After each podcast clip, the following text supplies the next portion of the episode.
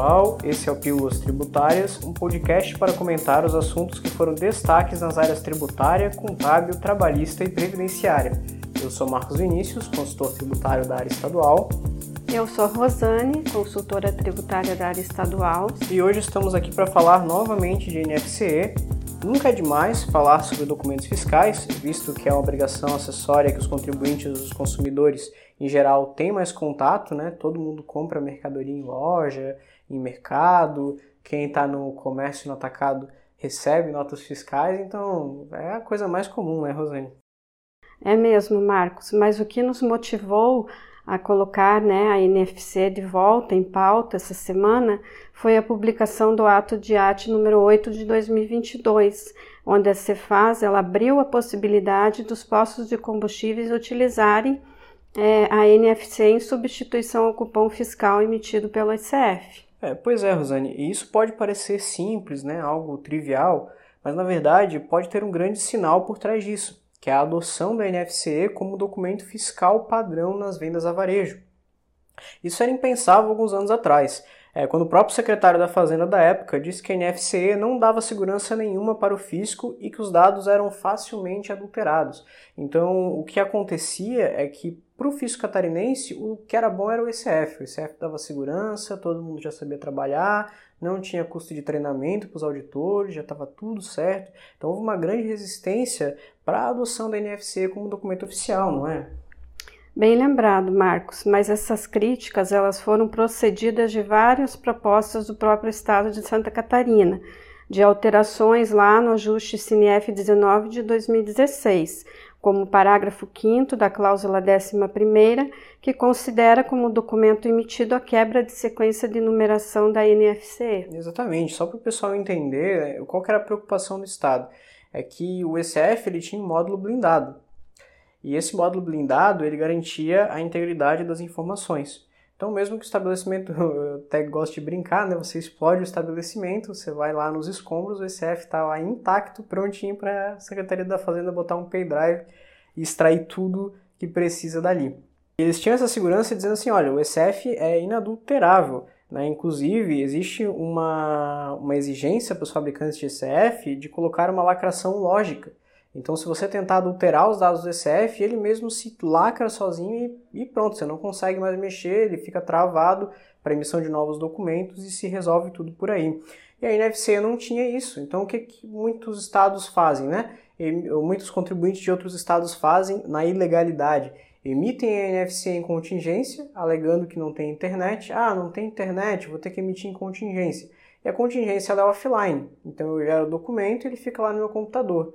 Quando eu digo que voltou à internet, entre aspas, né, porque às vezes nunca caiu, eu vou lá e excluo aquele arquivo e pronto, é como se nunca tivesse existido. Então isso que você falou agora, Rosane, de, é, de considerar como emitida é, a NFC com a quebra de numeração é justamente para evitar essa exclusão. Olha, se foi quebrada a sequência da NFC e você não inutilizou a tempo, é porque com certeza esse documento ali foi emitido em contingência e você apagou, então você tem que tributar. Né?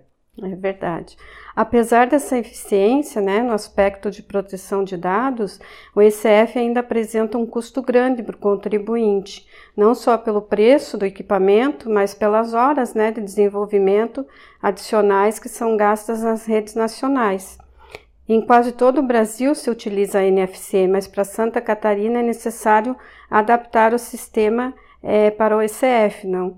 E há um custo para se fazer esse tipo de adaptação. É, então aí você tem o país inteiro, vamos pensar numa grande varejista de roupas, assim, né? Então, em todos os lugares do Brasil você utiliza NFCE, você parametriza o sistema para NFCE, e aí vem um estado que diz que não, aqui isso aqui não funciona, tem que ser outra coisa. Aí vai lá o desenvolvedor tendo que fazer as adaptações, não é só desenvolver todo o sistema para o ECF, no caso mas é também você desenvolver as interligações entre esse sistema de ECF e o sistema da NFC. E isso são horas de custo, né? Então às vezes a gente fala, ah, mas isso é só trabalhar, é só sentar é, na cadeira e programar. Mas não, né? Tem o salário do programador. Quantos programadores vão precisar para fazer isso? E isso tudo fica por conta da empresa, né? então o Estado dizendo, olha, eu quero tal coisa e você que vai pagar para me dar isso que eu quero. Então é um pouco complicado é, nesse sentido. Então a NFC ela é muito mais prática e permite bem menos horas sejam gastas para desenvolvedores por conta desse padrão é, nacional que vários estados utilizam, mas não só por isso. Ela trabalha também com uma linguagem mais moderna, ela trabalha muito mais no âmbito do software do que do hardware, então não tem tão, é, trabalhado em XML, que apesar de já estar tá um pouquinho defasado, é uma linguagem que muitos desenvolvedores já têm familiaridade. Então, por conta desses diversos aspectos, é um documento mais barato. Então, exige menos manutenção, tem mais gente no mercado trabalhando, então garante menos custos para o empresário. Né? Então, quanto menos dinheiro gasto em burocracia, é mais dinheiro na economia para gerar o um negócio. Pois é, Marcos. A princípio seria um documento fiscal secundário, uma mera é, opção né, para quem não quisesse utilizar o ECF. Uma das indicações dessa decisão era justamente a, vedação para os postos de combustíveis utilizarem a NFC. É, havia esse texto restritivo lá no ato de arte 38 de 2020, porém essa restrição foi retirada agora essa semana, quando foi publicado o ato de arte 8 de 2022, no dia 4. Exatamente. Então, é, a gente tem essa, essa mudança, que é um grande sinal, significa que talvez o Estado esteja, olha, acho que a NFC vai ser o nosso documento daqui para frente. Porque o setor de combustíveis ele tem uma regulamentação muito grande. Né? Eu nem vejo tanto pela área tributária, porque é, o imposto é totalmente recolhido nas refinarias, nos, nos refinarias, nos produtores, nos importadores. Então esse imposto já está recolhido. Né? Eu sempre fiquei me perguntando por que fiscalizar tanto é, os postos de combustível se esse imposto já está recolhido, já vem recolhido, certo? Mas eu também paro para pensar que o Estado também tem uma certa finalidade social e também para ajudar né, os outros tributos no sentido de é, preservar a integridade da mistura de gasolina. É estranho entrar, por exemplo, 5 mil litros de gasolina, só que se você for fazer o cotejo do estoque do posto, ele vendeu o dobro do que recebeu. Tem alguma coisa sendo misturada nesse combustível para render mais e quem pede para isso é o consumidor. Então o Estado também tem esse papel é, social de garantir que o produto que esteja saindo para as pessoas seja íntegro, facilitar na fiscalização da ANP para evitar esse tipo de situação. E o ECF já estava todo preparado para fazer esses controles. Né? Tem, tem um capítulo de requisitos só para postos de combustíveis. Só que o PAF NFCE, quando foi publicado ali no ato de arte 38 de 2020, ele tem um anexo 3 também de PAF NFCE, e traz todo esse detalhamento de, é, de combustíveis. Então a NFC também tem o, todos esses requisitos específicos para postos e está pronta né, para fazer toda essa fiscalização que o Estado precisa. Né? Então é, pode ser realmente uma guinada ali de mudança de documento oficial para venda varejo, né, Rosane? É, tomara, né? Para que não fique essa questão complexa de termos dois documentos fiscais coexistindo que confundem bastante os contribuintes e os contadores, né? Mas voltando a essa questão, Marcos, como que ficou autorizada a utilização da NFC pelos postos de combustíveis? Então, Rosane, vai funcionar da seguinte forma: só pode pedir pela utilização da NFC quem está abrindo posto agora ou quem está com o único e último ECF com a memória esgotando, ou seja, extraviado ou qualquer outro caso que impeça o seu uso. Nessa condição, o posto pode solicitar o TTD 710 e utilizar a NFC. Então eles querem que quem tem o ECF agora permaneça utilizando essa máquina né, até essa memória se esgotar ou acontecer algum caso fortuito, né? Ninguém, o Estado não quer as pessoas jogando o ECF pela janela para poder adotar a NFC, né? Longe disso, apesar de a redação dar esse incentivo, né? Mas eles querem que termine a utilização do ECF para passar para a NFC. É, e essa questão que você falou chama atenção, é dois, dois tipos de documentos coexistindo. É complicado, porque quando você vai abrir uma empresa, né, você precisa saber o que, que você precisa para estar tá dentro da legalidade. E o fato de você ter duas opções de documento já é mais um tempo que é gasto para saber ah, o que, que eu vou adotar, o que, que eu tenho que fazer, qual que é a regra para adotar cada um. Né? Então, mais tempo gasto ali na hora de decidir uma coisa tão simples, tão banal quanto escolher é, que documento que tem que utilizar, né? É, mas olha só, Marcos, o que chamou a atenção foi a hipótese de contingência. Achei que o Estado ia optar pela contingência pelo cupom fiscal, né, para atenuar a transição aí. mas a opção foi adotar a contingência pela própria NFCE. É, porém, é uma decisão que surpreende pela mudança de paradigma, visto que a NFCE e seu respectivo PAF já tem todo o preparo para controlar encerrantes, administrar os bicos, bombas e tanques e todas as demais funções que o SF oferece. Exatamente, como a gente havia comentado aqui. Então, é, eu concordo com você, eu também não esperava uma mudança tão brusca, né, você adotar a contingência offline assim de uma vez só, mas para falar de contingência, para que fique entendido, a gente tem que entender o que é a contingência. Né?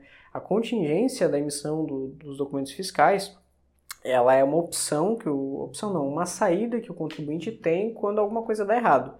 Né? Então, na NFC, por exemplo, você precisa de conexão com a internet para emitir. Se você não tem conexão com a internet, você não consegue emitir. E você vai fazer o quê? Você vai parar de vender? Você vai parar o seu estabelecimento? Não é esse o caso. Né? Então, o que, que o Estado é, propôs para isso? Duas modalidades de contingência. A primeira modalidade de contingência, que contém o TTD 706, ele prevê que você vai, quando a NFC tiver algum problema, por exemplo, a conexão com a internet, você vai utilizar o ECF para a emissão dos seus documentos. Então você volta a emitir cupom fiscal naquele período em que a NFC está com problema, encerrou o problema, aí a NFC entra em jogo e continua emitindo normalmente. A outra opção, que seria o TTD 707, é justamente você fazer a emissão da NFC offline, que aí vem muito da confiança do Estado com o contribuinte. Que é o que ele emite esse documento offline, armazena no seu sistema e assim que voltar à internet, ele transmite esses documentos que foram emitidos em contingência. Ocorre que, muitas vezes, né, as, os, como já falei, os comerciantes excluem essas notas do sistema para vender sem nota esses produtos, o que é um perigo. Então, muitos estados o que fizeram para atenuar esse problema? Programas de cidadania fiscal, Nota Paraná, Nota Gaúcha, onde você coleta essas NFCs, vai no site, concorre a prêmio, porque o que, que acontece? Se você recebeu um NFC e você vai lá botar no sisteminha da fazenda e a NFC não está lá, você vai denunciar a pessoa que fez isso. Né? Então, essa é a saída que os estados encontraram. O nosso estado já não. Ele disse assim: não, eu nem vou dar chance para isso.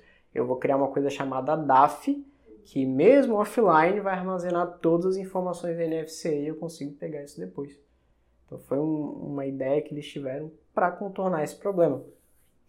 Todavia, enquanto o DAF não está pronto, o que, que eles estão fazendo? Dando um termo de responsabilidade para o contribuinte assinar, dizendo que ele não vai fazer nada de errado enquanto o DAF não está pronto. Então é um momento de confiança do Estado com os contribuintes, mas assim, ó, para eles terem autorizado os postos de combustíveis a utilizarem NFC, significa que os testes que estão sendo feitos até agora têm sido exitosos, senão eles não dariam mais esse passo em direção à utilização desse documento, não é? É, é, Marcos, e é importante lembrar que o DAF ainda não está disponível, por isso o termo de responsabilidade aí que você falou é essencial. O contribuinte deve saber que o Estado acompanhará de perto para evitar que haja fraudes nesse processo de transição. E isso realmente é importante para evitar que quem, por virtude, sonega o imposto, tem uma vantagem indevida para com aqueles contribuintes que realmente fazem tudo certo e que é, quitam suas obrigações tributárias em dia. Então, pessoal, esse foi o Pílulas Tributárias. Obrigado a todos que nos ouviram e até mais. Até mais.